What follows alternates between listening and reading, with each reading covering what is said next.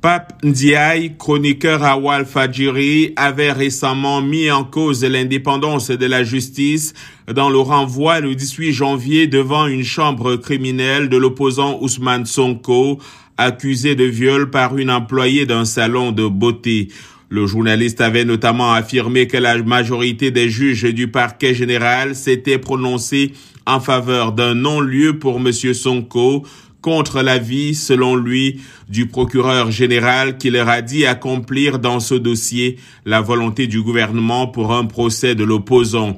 Les charges retenues contre le journaliste sont provocation d'un attroupement, outrage à magistrat, intimidation et représailles contre membres de la justice, discours portant du discrédit sur un acte juridictionnel, diffusion de fausses nouvelles, mise en danger de la vie d'autrui, selon Maître Sarr.